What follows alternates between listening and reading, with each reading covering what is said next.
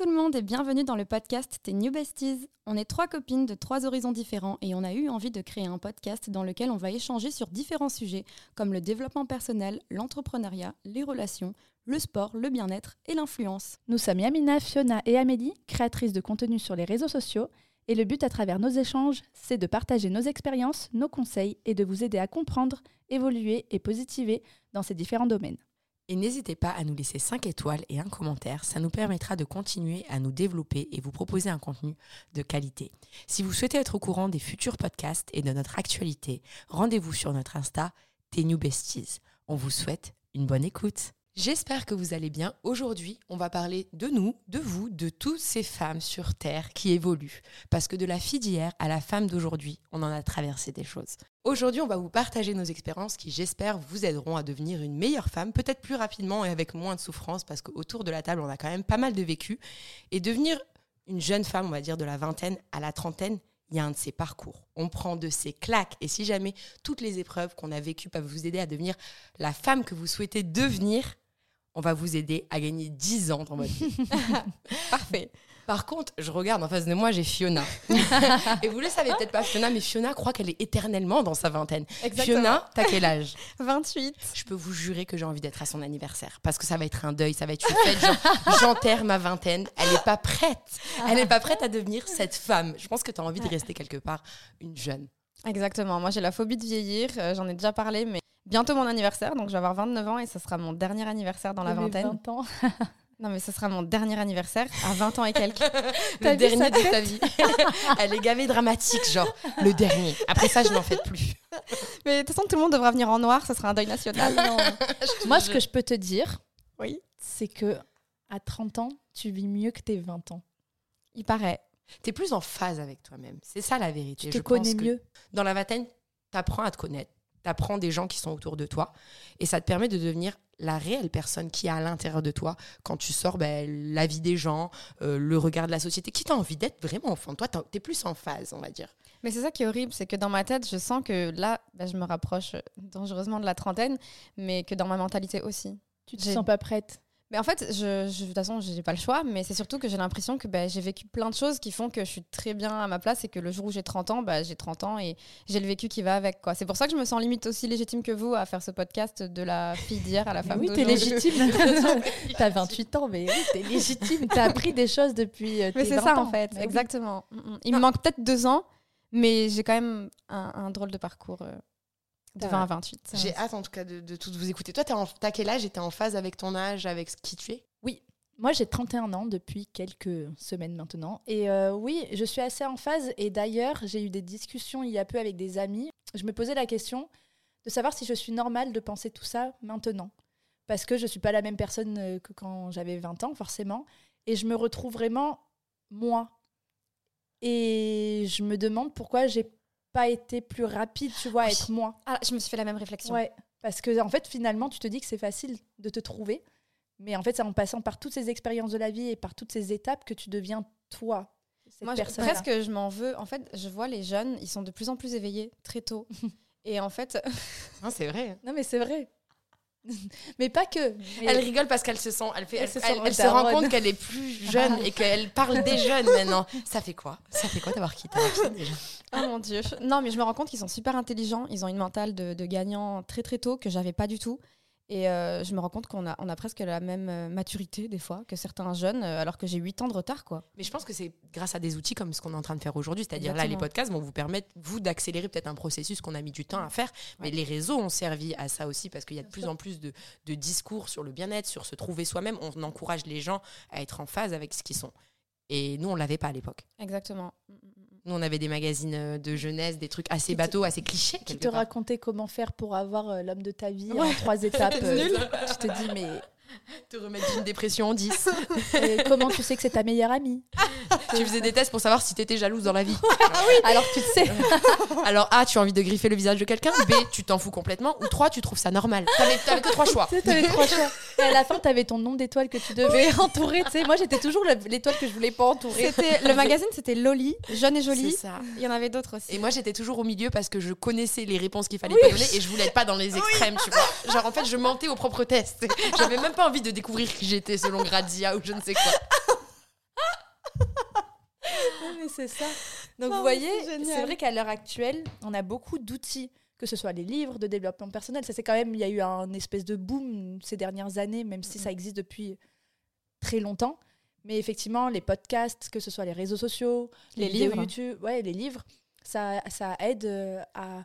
Et même aussi, je trouve que, vous savez, le, le bien-être mental, etc., on le prend de plus en plus en compte. Oui. Et les gens, euh, maintenant, enfin, c'est pas grave d'aller voir un psychologue, d'aller voir un thérapeute, etc. Enfin, il y a rien de grave. Alors que à nos 15, 20 ans, c'était ah, elle est folle, elle va voir un psy, ou elle est Ouais. folle, elle va. C'était un peu le truc, t'étais. C'est la honte. Les gens ne le disaient Ouais. pas en plus. Ouais. Pas Et à l'époque de nos parents, encore plus, bien sûr. C'était euh, Moi, j'ai commencé une thérapie hier. Ah ouais, bravo Non, Il faut que tu nous racontes tout ça. Oui. Mais c'est vrai que c'est voilà, moi pour moi c'est di- c'est différent. Il y a plein d'outils et c'est pas grave.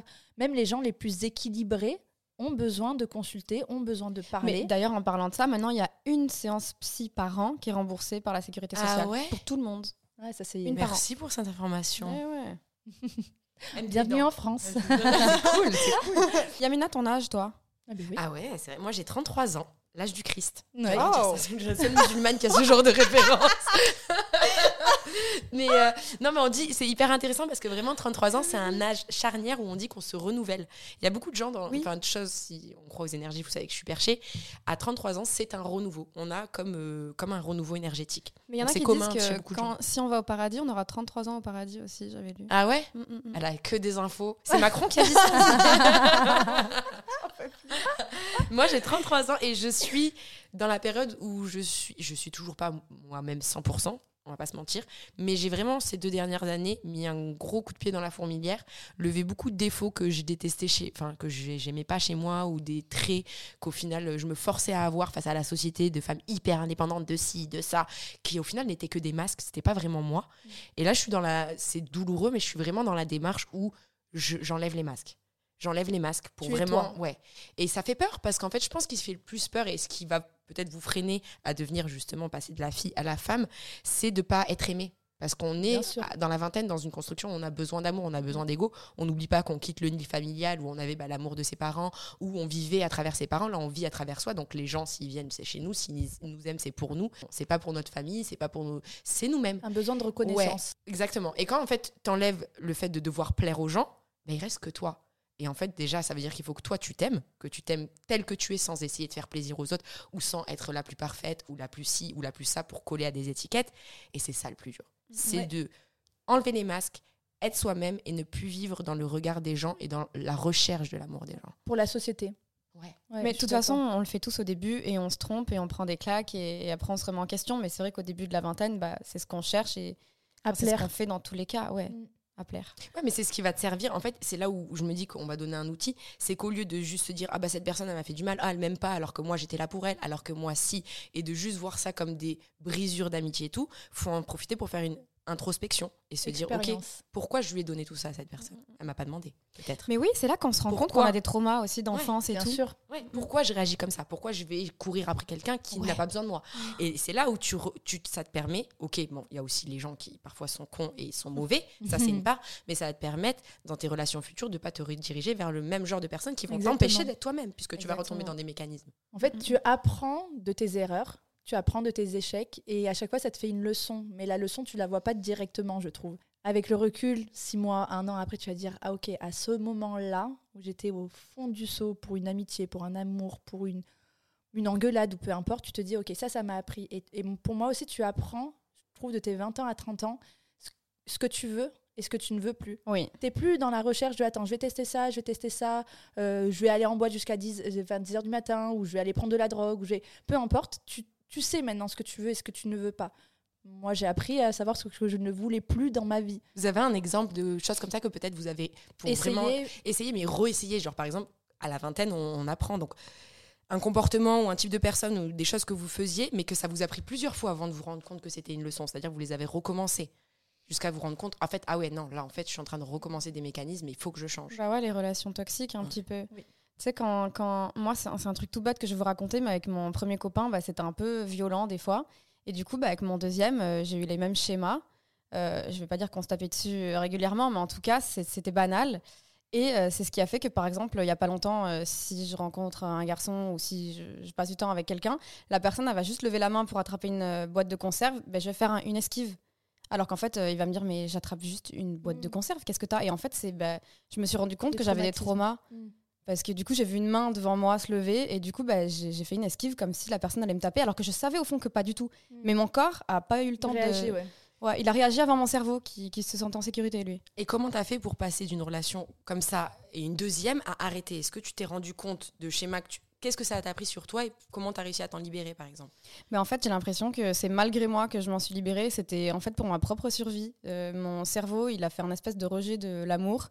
Et, euh, et j'ai plus eu des critères, en fait. Euh, par exemple, euh, je voulais quelque chose de stable, de sain, un bon mari, un bon papa pour mes enfants si j'en aurais un jour, etc. Et j'ai vraiment, bah, au lieu de juste euh, écouter euh, la folie de mes ardeurs, euh, de juste, voilà, il est trop beau, je vais être avec lui, non. alors que c'est pas quelqu'un pour moi, ben, je me suis vraiment plus posée, réfléchie et, et euh, je suis allée vers quelqu'un qui me correspondait beaucoup plus euh, par rapport à mes attentes et comment je veux construire ma vie. Mm. Parce qu'en fait, Plus raisonné. en fait, ouais, c'est ça, entre 20 et 30 ans, je pense que tu es plus, euh, soif de vivre et à un moment donné, tu veux construire quelque chose, arriver à la trentaine, et c'est à partir de là que du coup, tu réfléchis un peu plus avec ton cerveau et que effectivement, tu sais ce que tu veux, ce que tu ne veux plus. Moi, je suis en train de penser, alors c'est pas une relation euh, amoureuse, mais c'est plus une relation amicale qui m'a fait prendre beaucoup de recul.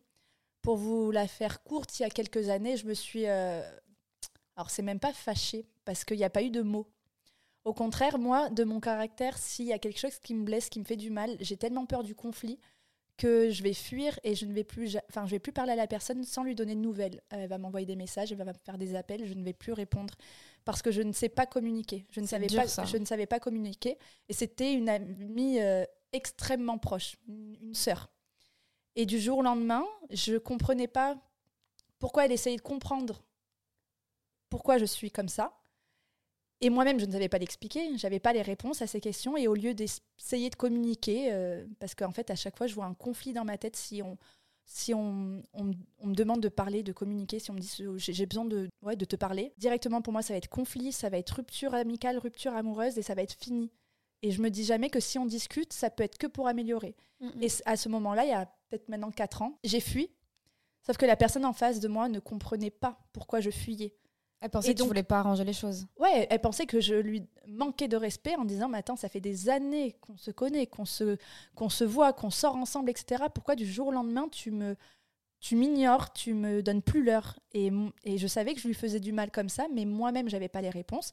Et bref, pour la faire courte, euh, j'ai été beaucoup dans le silence pendant pas mal de temps. J'ai reçu beaucoup de messages, etc. J'étais dans le silence. Et euh, ça me faisait énormément de mal. Je n'en dormais plus la nuit. Je n'arrivais pas à aller à certains événements par peur. J'étais extrêmement mal. Et je sais pas si c'est de la fierté, de l'ego ou quoi que ce soit, je ne sais pas. J'avais l'impression d'être en phase avec moi-même et c'était faux. Cette personne est revenue vers moi et je me suis dit à partir de ce jour-là, à chaque fois que je trouve qu'il y a quelque chose de bizarre dans une future amitié ou une future relation, je vais apprendre à communiquer. Donc maintenant, il y a un truc qui va pas, je communique. Peu importe la situation, ça va- des fois ça va être des trucs vraiment stupides, je communique. En fait, il faut toujours dire les choses. Au, au mieux, ça s'arrange et au pire, ça permet de faire le deuil pour les deux personnes aussi. Oui, mais il y a- pour des gens c'est très facile et pour des gens c'est extrêmement difficile. Moi, je pense que ça va juste pile dans le sujet parce que c'est vraiment aussi ne pas vouloir blesser d'autres, ne pas vouloir les conflits, euh, faire un peu l'autruche parce que tu t'affirmes pas. Parce que tu as peur que si tu t'affirmes, ça va empirer, ça va blesser, tu vas être dénigré, tu vas être critiqué ou encore revenir juste faire mal à la personne. Donc en fait, le, le problème de la communication, c'est quelque part aussi le sujet, c'est comment s'affirmer. C'est être, être soi. Alors Mhm. bien sûr, il y a toujours des limites parce que j'estime que ça doit le rester bah, dans le respect. Bien parce sûr. que parfois, tu peux penser quelque chose qui va énormément blesser l'autre. Et je pense que être soi, c'est bien, mais il faut pas non plus démonter la personne et ne pas prendre en considération qu'elle-même, elle a des blessures et des peurs. Mm. Mais la communication, quelque part, c'est ça. C'est dire qui on est, ce qu'on veut. Mais moi, ça m'avait fait vraiment extrêmement beaucoup de mal. Et je savais que je faisais du mal à la personne en face. Et à la fois, je ne savais plus comment me délivrer du truc. Et je me suis dit, alors depuis, on est, euh, on est re-amis et tout va bien, même si ça s'est cassé, tu sais, la relation de base. Mais depuis ce jour-là, n'importe quelle euh, situation, d'ailleurs, je ne suis plus amie avec mes, mon, mon groupe d'enfance, mais quand j'ai pas compris pourquoi la personne réagissait comme ça pour telle façon, j'ai pas cherché midi à 14h. Je lui ai dit, je comprends pas pourquoi tu euh, réagis comme ça. Qu'est-ce qui se passe? Elle, elle ne me reconnaissait pas dans les messages. Elle me dit, tu réagis jamais comme ça depuis quand Essaie de savoir qu'est-ce qui se passe? Et je lui ai dit, écoute, euh, ça fait quelques années qu'on se parle plus, j'ai appris à évoluer, j'ai appris à savoir ce qui était important. Même si ça va se finir en échec de la relation ou, ou une rupture de la relation, tant pis. J'aurais compris. Et Ouais. aussi, j'aurais appris, tu sais, à m'excuser pour le mal que tu fais sans le vouloir. Euh, je m'excuse de t'avoir fait du mal à tel moment et tu prends mes excuses comme tu le veux. Moi, au moins, je suis en phase avec moi. Je me suis excusée pour de vrai, pour de bon. Tu prends ces excuses comme tu le veux. Même si ça amène à une rupture amicale, moi, je me suis excusée. Si ça va pas plus loin, tant pis, mais au moins, euh, je suis en phase. Et ça, ça m'est arrivé aussi il y a pas longtemps. Et depuis, je ne parle plus à mes ex-meilleurs amis. Et c'est pas que c'est pas grave, c'est euh, je suis en phase avec ça. C'est la vie. J'ai appris. J'ai appris aussi qu'une relation n'est pas forcément éternelle. Ouais. Mais en fait, non, tu as des gens de passage, même si c'est de passage de 10 ans, de 15 ans, tu as des gens de passage. Et ça, c'est vraiment la spécialité des entre 20 et 30 ans, je trouve. Exactement. C'est là que tu rencontres ton premier amour en général et que tu y crois vraiment. Entre tes 20 et 30 ans, il y a forcément une fois où avec un garçon, tu dis je crois que c'est lui, c'est l'homme de ma vie. Et ça fait tellement mal quand tu tombes de haut et que tu te rends compte que c'est pas lui. Et c'est aussi des années où tu perds des amis aussi. Donc tu perds l'homme que tu pensais être l'homme de ta vie. Tu as des relations que tu pensais acquises bah, qui finalement ne le sont pas. Euh, c'est- Enfin ouais, tu tombes de haut entre 20 et 30 ans, tu as beaucoup d'échecs. Et en fait, avec le temps, j'ai l'impression que tu acceptes ce qui se passe. C'est Ça, comme et- ça. et il y a les- t'as une évolution, tu as forcément une évolution. Et moi, je le, je le vois de plus en plus. C'est que toi, tu vas évoluer d'une certaine manière, avec une certaine rapidité. Les gens autour de toi évoluent aussi. Donc, ils peuvent ne pas évoluer dans le même sens. Et dans ce cas-là, vous êtes plus juste en face. Tu plus envie de faire les mêmes délires, les mêmes sorties. T'as plus. T'es avec eux, tu as des conversations qui ne t'intéressent pas.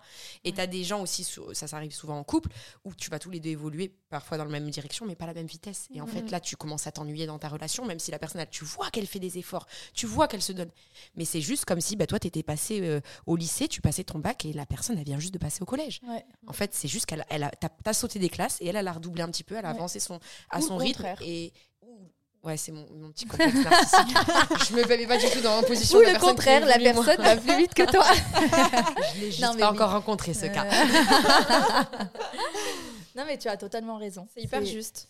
C'est en fait, je pense que c'est ça, c'est que nos, nos relations, nos hum, ruptures, nos déceptions, nos échecs, parce qu'on a parlé d'amitié, de- d'amour, mais on n'a pas parlé par exemple des échecs euh, bah, au- au- Professionnels. professionnels, Ah ouais. au travail, tout ça, et Familiaux. enfin, j'allais te ouais. dire familiaux, tu vois. C'est vrai que tu grandis, tu te rends compte qu'il y a des gens qui te déçoivent, même dans ton entourage le plus proche, même ta mère, ton père. J'allais ou- vous le dire, est-ce que vous avez, avec le temps, c'est bizarre ce que je vais dire, appris à voir qui sont vos parents? Tu sais, Ouais. tes parents, tu les idéalises. Oui. Et en fait, Je ben- parle plus à mon père. Oh, bah ouais. Ah merde. Alors moi, Non, je leur parle euh, toujours. mais meilleure tu- décision tu- pour l'instant. Tu vois ce que je veux dire? Ouais. C'est qu'en fait, euh, ben, tu grandis, donc tu arrives à Tu les vois 30 ans. d'adulte à adulte. Et, et en fait, tu te dis, mais tu sais, quand tu les vois petits, tu vois ton papa, ta maman se fâcher, tu te dis, oh là là, mais mon papa, il est méchant avec ma maman, tu vois, et, et je comprends pas pourquoi ma maman a fait ça. Et en fait, avec le temps, tu te dis, mais mon père, putain, il...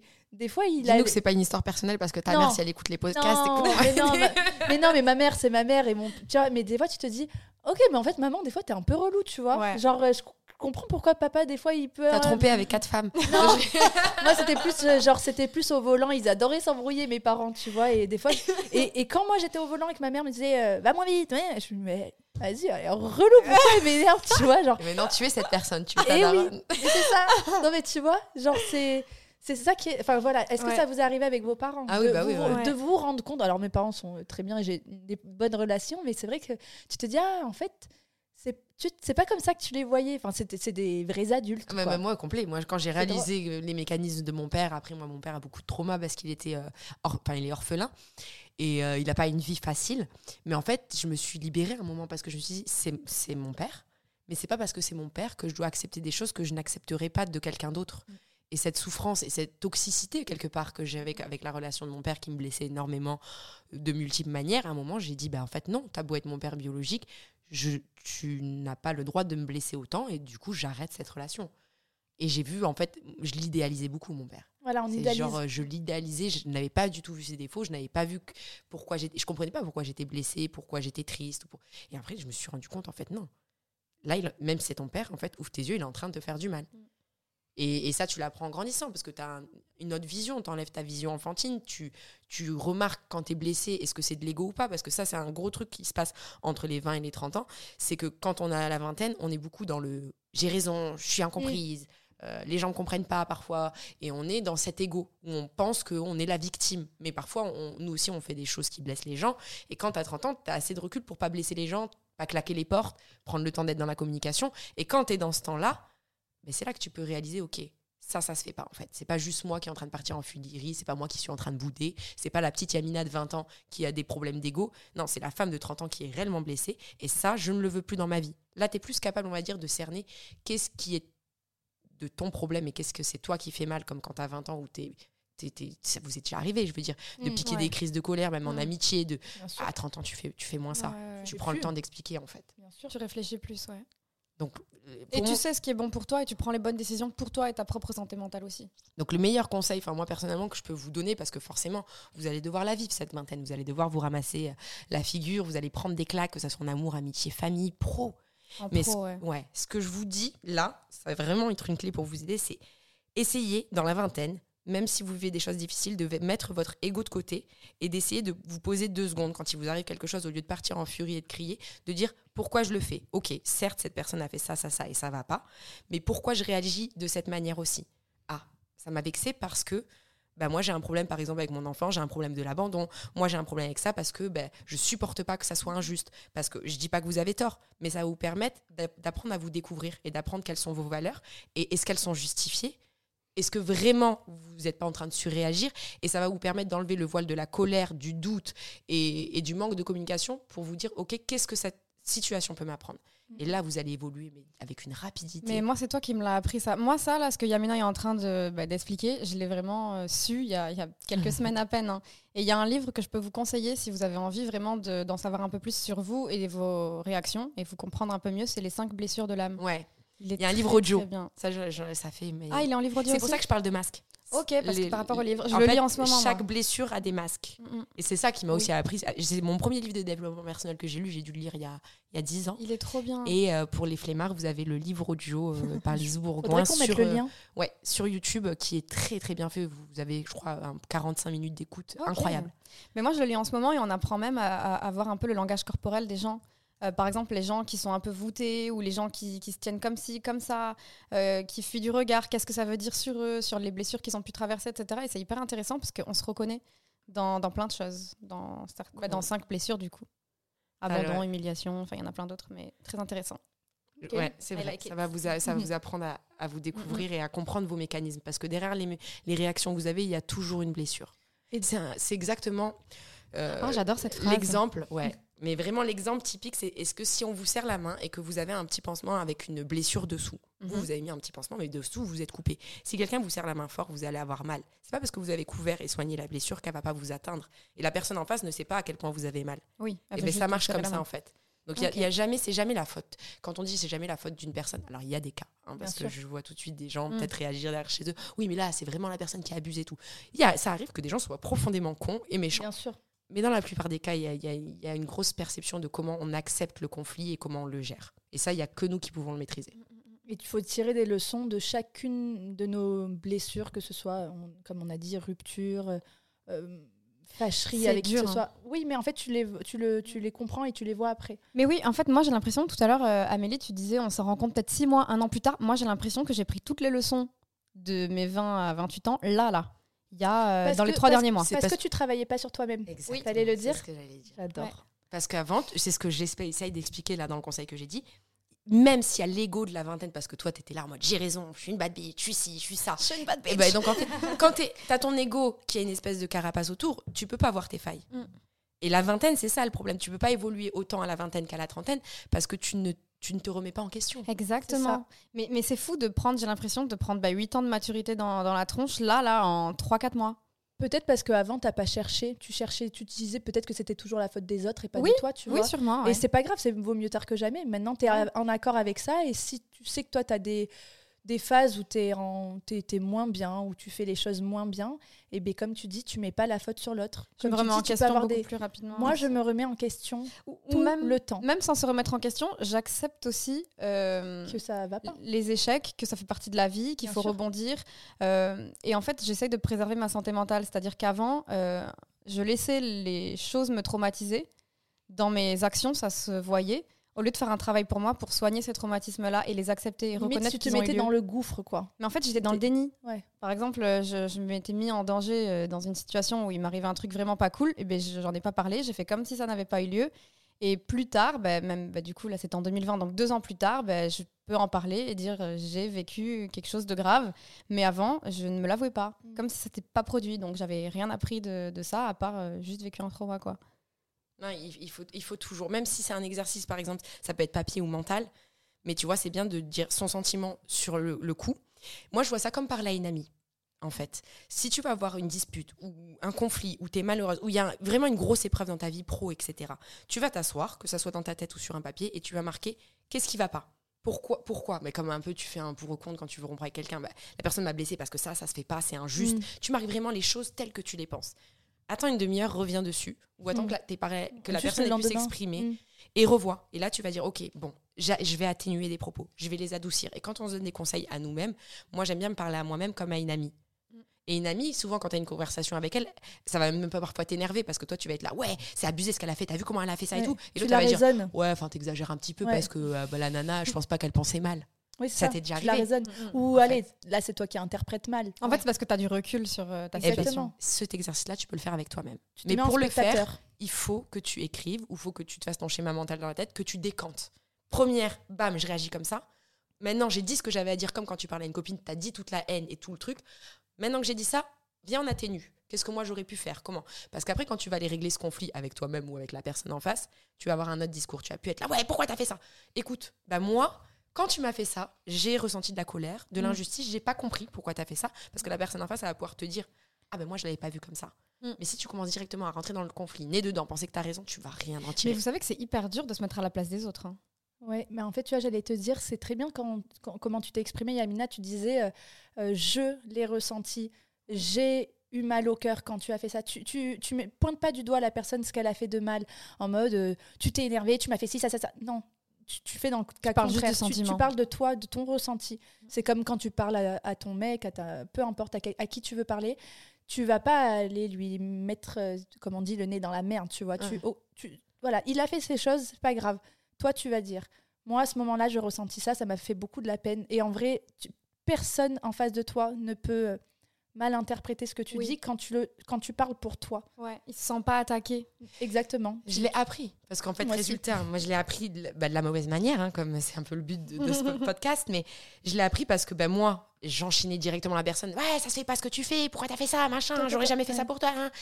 Et en face, bah, la personne, elle faisait quoi? Bah, Elle faisait Bah, pareil. crie, être crie, bien t'as sûr. un discours de sourd où chacun envoie ses blessures à l'autre en lui disant T'es pas bien, t'es une mauvaise personne, au lieu de dire moi, du coup, j'ai ressenti ça et c'est pas mes valeurs. Donc, en fait, pourquoi? Exactement. et ben, en disant pourquoi la personne et tu la laisses exprimer, elle va pas te le dire méchamment et tu vas Elle va voir pas se vraiment le fond de son cœur. Elle va pas essayer de te blesser, Mm. elle va essayer de se faire comprendre. Et ça, c'est deux choses différentes. Exactement. Waouh.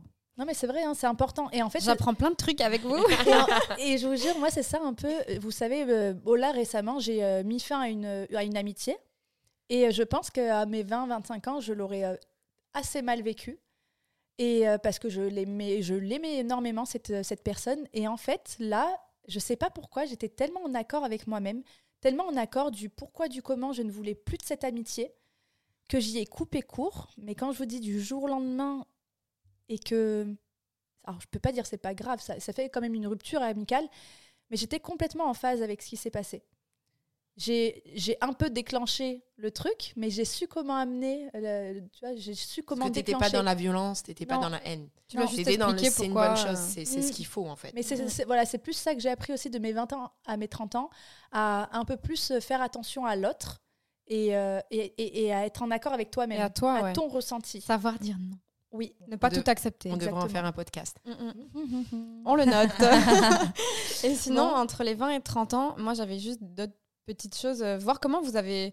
bah, En gros, comment vous avez vécu le changement de, fille à femme, en fait, entre 20 et 30 ans, par exemple, c'est un truc tout bête, mais bon, moi, je pensais être un peu invincible.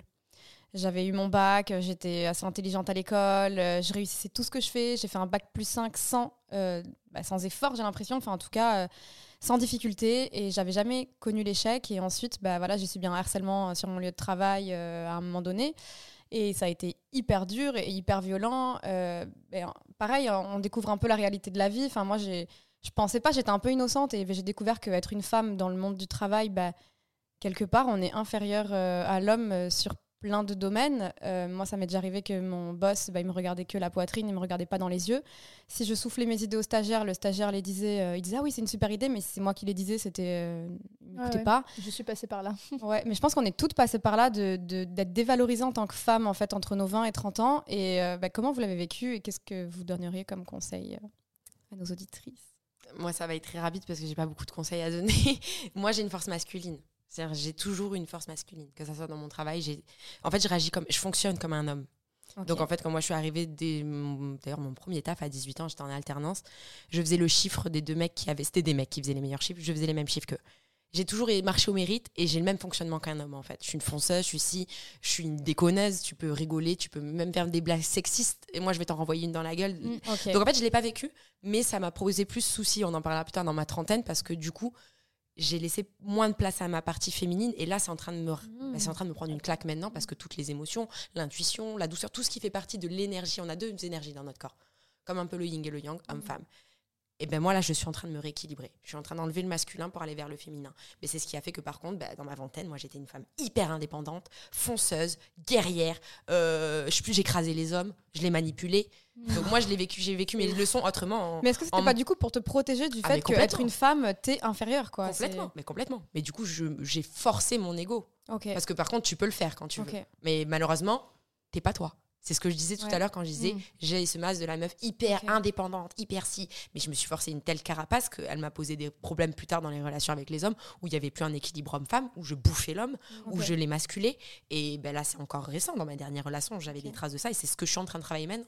Donc le fait justement de ne pas avoir été moi-même sur ce point, de ne pas avoir accepté ma part féminine, je n'ai pas eu de souffrance mais ça m'a causé des problèmes dans mes relations plus tard. Donc, comme quoi, c'est important d'être, comme on a dit, en phase. Je ne l'ai pas été et c'est pour ça qu'on vous aide ici pour que vous le soyez un peu plus. Moi, ça m'a fait du mal quand même. Enfin, sur tes premiers emplois où tu te rends compte que bah, tu n'es pas crédible parce que tu es une femme, on ne veut pas t'écouter. Euh, alors que moi, je me sentais bah, hyper pertinente dans, dans, le métier que je faisais. Enfin, ça a été hyper dur à des moments. Pareil, les blagues sexistes. Enfin, c'était hyper. Enfin, ça met mal à l'aise, c'est dérangeant. Et je me laissais faire, en fait. Et maintenant, je me laisserai plus faire, par contre, ça, c'est sûr. Mais je me suis laissé faire beaucoup trop. Moi, ça m'est arrivé parce que là, tu es en train d'en parler. Parce que, bon, les filles qui, qui, nous écoutent, vous le savez, on est toutes les trois maintenant à notre compte. On est notre propre patron. Et je pense que c'est parce qu'on a peut-être aussi vécu. Euh, enfin, en tout cas, moi, j'ai eu des traumatismes, euh, des, en vrai, des vrais traumatismes avec mes patrons, avec mes anciennes boîtes. Et je me suis toujours demandé comment on pouvait aimer travailler euh, quand tu étais salarié. Je me suis toujours, j'ai toujours eu mal au ventre quand j'y allais. Ça, ça, se passait bien avec les collègues, mais jamais avec les gens, mes, mes, supérieurs. Et quand tu parlais de black sexiste, j'ai eu ça quand je quand j'étais en CDD à Bordeaux. Et effectivement, chaque fois que je levais la main, on me disait Ah, on t'a demandé de parler? Je vous jure, ça m'arrivait. Hein. Tu disais quoi? Bah, bah, pareil, j'avais quoi, 23, 24 ans? C'était ton premier travail, ton, tu sais pas trop. Et en fait, bon, moi, je gardais beaucoup pour moi, vu que je ne mm. communiquais pas. J'en parlais beaucoup à ma mère, parce que ma mère, elle est très euh, protection du travail, tout ça, elle est salariée, tout ça. Et au bout de je ne sais plus combien de mois, d'années, euh, non, j'exagère, au bout de plusieurs mois, ma mère m'a dit Tu as toutes ces preuves-là, tu vas voir les RH et tu en parles. Je suis allée voir les RH, j'en ai parlé. On m'a dit Tu fais bien, nous on est là pour euh, la protection du, salarié, tu fais bien de nous en parler, etc. Et euh, du jour au lendemain, j'ai eu mon supérieur qui a changé, mais alors il venait souriant, il te demandait comment tu allais, c'était très chelou. Quelques mois plus tard, j'ai eu un nouveau, euh, un, nouveau supérieur, une femme qui, avec qui ça se passait extrêmement bien. J'ai gardé mes mêmes collègues. Et au moment où euh, mon CDD se terminait, il devait se transformer en CDI au bout du deuxième. Et euh, une semaine avant que je sache que ça se transformait en CDI, j'ai eu un, tête-à-tête avec mon, ma supérieure. Et je me suis effondrée parce qu'elle m'a raconté que la fois où je suis allée voir les, les RH, il avait pris en compte, mais que ce mec avait tellement du pouvoir dans cette société que en fait, euh, il m'avait boycott de la société. Il m'avait boycott. Donc ah, il souriait, mais exactement, c'était en mode t'inquiète pas, tu allais me, tu vois, tu allais, euh, tu allais parler sur mon dos, t'inquiète pas, mais tu verras à la fin de ton contrat, ce sera pas pour toi. Et donc elle m'a dit, euh, le CDI devait être pour toi, mais il n'est pas pour toi parce que tu as été boycott de cette société, tu ne pourras plus jamais dans un monde travailler. Elle m'a dit, Moi, ma, réaction, ça aurait été de soulever la table. Ou alors, je lui aurais dit devant, mais pardon. Moi, j'ai en fait devant tout le monde. Mais, j'étais en tête à tête Mais avec ouais. elle. Elle était triste, elle a pleuré avec moi. C'était horrible. Mais à l'arrivée, horrible. c'était une belle leçon parce qu'à l'arrivée, j'aurais pas resté, je serais pas restée toute ma vie dans cette. sa- Et le mec, je suis presque sûre, je mettrais ma main à couper que le mec qui a le taf à ma place, je mets ma main à couper qu'il y ait encore. Et moi, entre temps, je suis partie à Barcelone, je suis partie à Paris et je suis mon propre patron et je suis la plus heureuse depuis trois ans et demi. Mais voilà, on, tu vois, on va l'arriver, je parle de. Il y a des opportunités dans. Exactement. Et chaque euh, leçon, chaque échec t'apporte un truc, tu te dis, mais moi, jamais de la vie, je veux, je veux plus jamais vivre ça. Mais tu sais que j'avais un peu pareil que toi, mon responsable, moi, dans, dans un de mes derniers emplois, euh, il me dis- quand j'arrivais au bureau, il me disait tourne sur toi-même. T'as pris du fessier. J'ai eu pareil. Ah, c'est horrible. Et moi, ouais, jamais on m'aurait fait ça. Je Ah, devais mais moi, tourner je- sur moi-même dans la pièce. Mais hein. moi, j'aurais Ouais. griffé des visages, par exemple. Tu vois, j'aurais dit, mais attends, mais vas-y, toi, montre-moi ta tub, on va voir. tu Ouais. vois. Ah non, Mais bah ouais, où, mais en t'as- fait moi, à 23 ans, j'avais pas ce truc. Mais Ah ouais, moi, je l'ai mais, dès le mais départ. Amélie, on Je suis tournait sur nous-mêmes et tout le monde nous regardait le boule. On était Ouais. vraiment trop bêtes. Exactement. Et, et lui, pour signer des chèques, parce qu'elle devait faire des chèques pour des. Peu importe, elle il disait euh, Ok, retournez-vous. Bon, allez, je vous le signe ce chèque. Et il signait le chèque. Et ça, c'est une autre société. On a eu, euh, on dans a eu laquelle les mêmes euh, types de boss. Ah ouais. Moi, mon père Ah voulait ouais. lui casser la gueule. hein. Mon père Ouais. m'avait dit lui, et donc je pouvais même plus parler à ma famille en fait de ce Oui, qu'il me faisait que. subir, ouais. parce que mon père allait vraiment faire une dinguerie. Mm. Donc je disais Ah, plus moi, j'ai toujours désamorcé. hein. Tu sais, je me souviens même, bah, j'étais bah, toujours euh, en poste là dans mon premier taf, où le mec m'avait dit, bah, j'avais la présentielle, enfin client, etc. Tu vois, et je m'étais moins bien coiffée, j'avais pas mis de make-up ce jour-là. Ah oui, non, mais là, t'as une petite mine, hein, t'as- enfin, t'as pas fait trop d'efforts. Et là, j'ai fait, alors c'était pas mon responsable, hein, c'était un collègue. Alors déjà d'un. J'ai pas à faire des efforts parce Ouais. que moi j'ai du charme et du charisme, chose que tu n'as pas à ton âge. et je l'avais, mais tu vois, en rigolant, Mais parce qu'il était un peu. Et ben il a rigolé, il a désamorcé. Il a fait, ah ouais, carrément. Je suis bah ouais, il y a des jours où t'es. Et si je veux, je viens avec cette, tête tous les jours. C'est pas parce que parfois je fais des efforts qu'il faut t'y habituer. Ben, Ouais. tu vois, ça me Eh ben, rappelle mais en totalement. face, sans critiquer derrière. Boum. Ouais, non, mais en- moi, j'avais pas cette force-là. Mais tu vois, Non, ça me rappelle, j'ai travaillé au KFC pendant deux ans et demi à côté de mes études. Euh, et c'était exactement ça. Donc, moi, bon, si vous me connaissez, vous voyez qui je suis, je suis toujours la fille. euh, voilà, bien maquillée, bien coiffée, les ongles toujours bien faits. euh, J'essaie de faire attention à mon apparence, j'adore ça depuis toujours. Et ben, euh, c'est pas parce que je travaillais au KFC avec du poulet, tu vois, que je faisais pas attention à mon apparence. Sauf que forcément, ça a posé problème à mes supérieurs femmes, pas hommes. Les hommes Ah. adoraient, hein, ils étaient très contents. euh, tu présentes bien, euh, tu te fais un peu draguer, y a rien de méchant, tu vois. Mais alors, mes Est-ce supérieurs que tu vendais plus de poulet frit du coup mais j'étais tellement. mais je vendais tellement de poulet. J'avais des mecs qui revenaient, qui re-revenaient dans ce restaurant parce que j'étais là. Genre, pour de vrai, c'est très drôle. Mais on le savait, tu vois. Il y avait des mecs qui venaient. euh, C'était un peu les fidèles. Genre, ils voulaient limite euh, que, c'est moi, que ce soit moi qui les serve, tu vois. Genre, mais sa- sachez qu'un jour, cette fille-là. Donc, elle avait quasiment mon âge. Elle était, enfin, elle avait mon âge, mais elle était euh, supérieure. Mais elle, c'était son taf de sa vie. Enfin, Ouais. moi, c'était mon job étudiant. Emploi. demain, demain c'est fini, c'est terminé. Et un jour, sachez que le directeur m'a convoqué, mais je le racontais à ma mère, elle était euh, choquée. Mon, le, le directeur m'a convoqué un jour et m'a dit Amélie, euh, voilà, faut que tu viennes moins bien apprêtée au travail. Sachant qu'il y en avait une, je- elle était très gentille, elle s'appelait Émilie. Elle, c'était pas du tout méchant, mais elle, elle se maquillait énormément. C'était un petit pot de peinture, mais très gentille, mais elle, elle se maquillait énormément. Je me maquillais pas énormément, je me maquillais. Et il m'a dit, il faudrait que tu viennes moins apprêtée, que euh, tu, sois moins entre guillemets jolie. On va. Et j'ai dit pardon? Il me dit oui, euh, on se plaint de toi. J'ai dit ok, il n'y a pas de problème. Moi, je prenais du temps à me préparer pour. euh, Non, c'est choquant. bah alors, dès le lendemain matin, cerne jusqu'au jusqu'au jusqu'aux joues, euh, absolument pas maquillée ni coiffée, etc. Bref, j'arrive et bah, directement, les hommes, qu'est-ce qu'ils disent? Oh, comme toi, t'as mauvaise mine aujourd'hui. Non, j'ai pas mauvaise mine. On m'a dit de faire moins d'efforts parce qu'apparemment ça gênait. Bon, il n'y a pas de problème, hein, je gagne du temps. Je me suis levée il y a cinq minutes. Je suis là maintenant. euh, euh, mais attends, mais je comprends pas. Qu'est-ce qui, qui, qui t'a dit ça? Je, bah, Apparemment, vous vous êtes tous réunis autour de cette table pour dire que euh, j'en faisais trop ou je sais pas. Moi, vous savez quoi euh, C'est pas le, ta- le taf de ma vie. Je vais rien y gagner à être plus jolie, moins jolie. Je viens avec une gueule de défraîchi. On s'en fout des clients et basta. Et vous voyez, et, et j'ai eu ce truc, mais, mais hum, j'avais pas, ce, ce- j'avais pas ton caractère. Tu Moi, vois pour ça, ouais, j'étais en phase avec. J'aurais dû. Maintenant, ça m'arrive maintenant. Pouh, mais je sais même pas ce que je raconte. Si ça m'arrive, je, je crois que Ouais. je, je viendrai avec un diadème faire. sur la tête. je crois, tu vois. On en revient au fait que quand t'es plus jeune, bah moi ça arrivé sur peut-être d'autres cas, mais c'est que tu, c'est pas que tu te laisses faire, c'est que tu veux pas le conflit, tu veux pas froisser les gens, tu veux pas te permettre d'être toi-même pour éviter les conflits, Dans la société. le, le fait qu'on t'accepte pas dans ta boîte, le fait que si, le fait, en On fait, parle sur tu toi. te plies à des exigences de la société pour plaire. Ouais, en Alors fait, plaire, c'est un grand mot, tu vois, Ouais, mais bien sûr. Pour être accepté, en fait, t'as l'impression que les gens, ils ont une autorité sur toi parce que toi, t'es nouveau dans tout. En fait, c'est ton premier emploi, c'est tes premières relations, c'est tes premières relations amicales, amoureuses ou professionnelles. Donc, du coup, t'as l'impression que les gens ont une légitimité sur toi et moi, je me laissais faire complètement et ça n'arriverait plus. Mais la seule fois où je me suis pas laissé faire, du coup, je suis partie voir un avocat. Donc, euh, c'était parti très loin pour. m- bah, c'est ma dernière expérience de travail avant de me mettre complètement à mon compte. Mais c'est encore une fois grâce à quelqu'un. C'est-à-dire que je fréquentais quelqu'un à l'époque euh, et euh, j'étais encore au travail. Il était euh, presque 20h. Je lui ai dit euh, là, je peux pas rentrer de suite parce que si je rentre maintenant, je saute dans la Seine. Ouais, tu- Et, euh, tu- Là, là, j'étais vraiment au bout du bout. Je ne pouvais pas partir du bureau, donc je restais au bureau alors qu'il y avait personne parce que je sentais que si là, je sortais maintenant, j'allais vraiment sauter dans la Seine. J'étais vraiment plus maître de moi, j'allais trop mal. Et c'est cette personne-là qui avait un avocat, parce que du coup, bah, c'était mon ex, bref. Et il avait un avocat, il m'a emmené voir son avocat et on a fait les démarches, etc. Et je m'en suis sortie grâce à lui. Je sais même pas si de moi-même euh, j'aurais réussi.